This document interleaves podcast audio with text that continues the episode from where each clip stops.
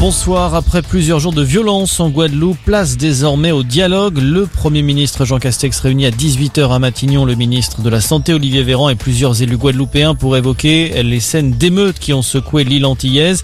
Un magasin pillé, route bloquée, voitures incendiées pour dénoncer les mesures sanitaires liées à la crise du coronavirus. Le calme semble revenu sur place après l'envoi de forces de l'ordre depuis la métropole. Concernant la vaccination, le Conseil scientifique recommande d'abaisser à 50 ans l'âge pour se faire injecter une troisième dose. L'organisme va même plus loin dans son avis rendu ce soir. Selon lui, ce rappel vaccinal devrait concerner l'ensemble de la population adulte en raison de l'évolution de l'épidémie. Actuellement en France, on le rappelle, seuls les plus de 65 ans et les personnes à risque peuvent recevoir une troisième dose. Pendant ce temps, en Allemagne, Angela Merkel tape du poing sur la table. Pour la chancelière, les restrictions actuelles ne sont plus suffisantes. Elle laisse planer la menace d'un nouveau tour de vis alors que le pays vient tout juste de durcir son dispositif contre les personnes non vaccinées.